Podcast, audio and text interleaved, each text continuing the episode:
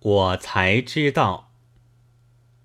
时常看见些讣文，死的不是清风什么大夫，便是清风什么人。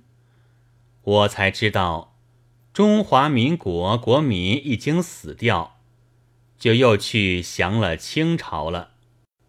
时常看见些某风翁、某太夫人几十岁的征师起，儿子总是阔人或留学生。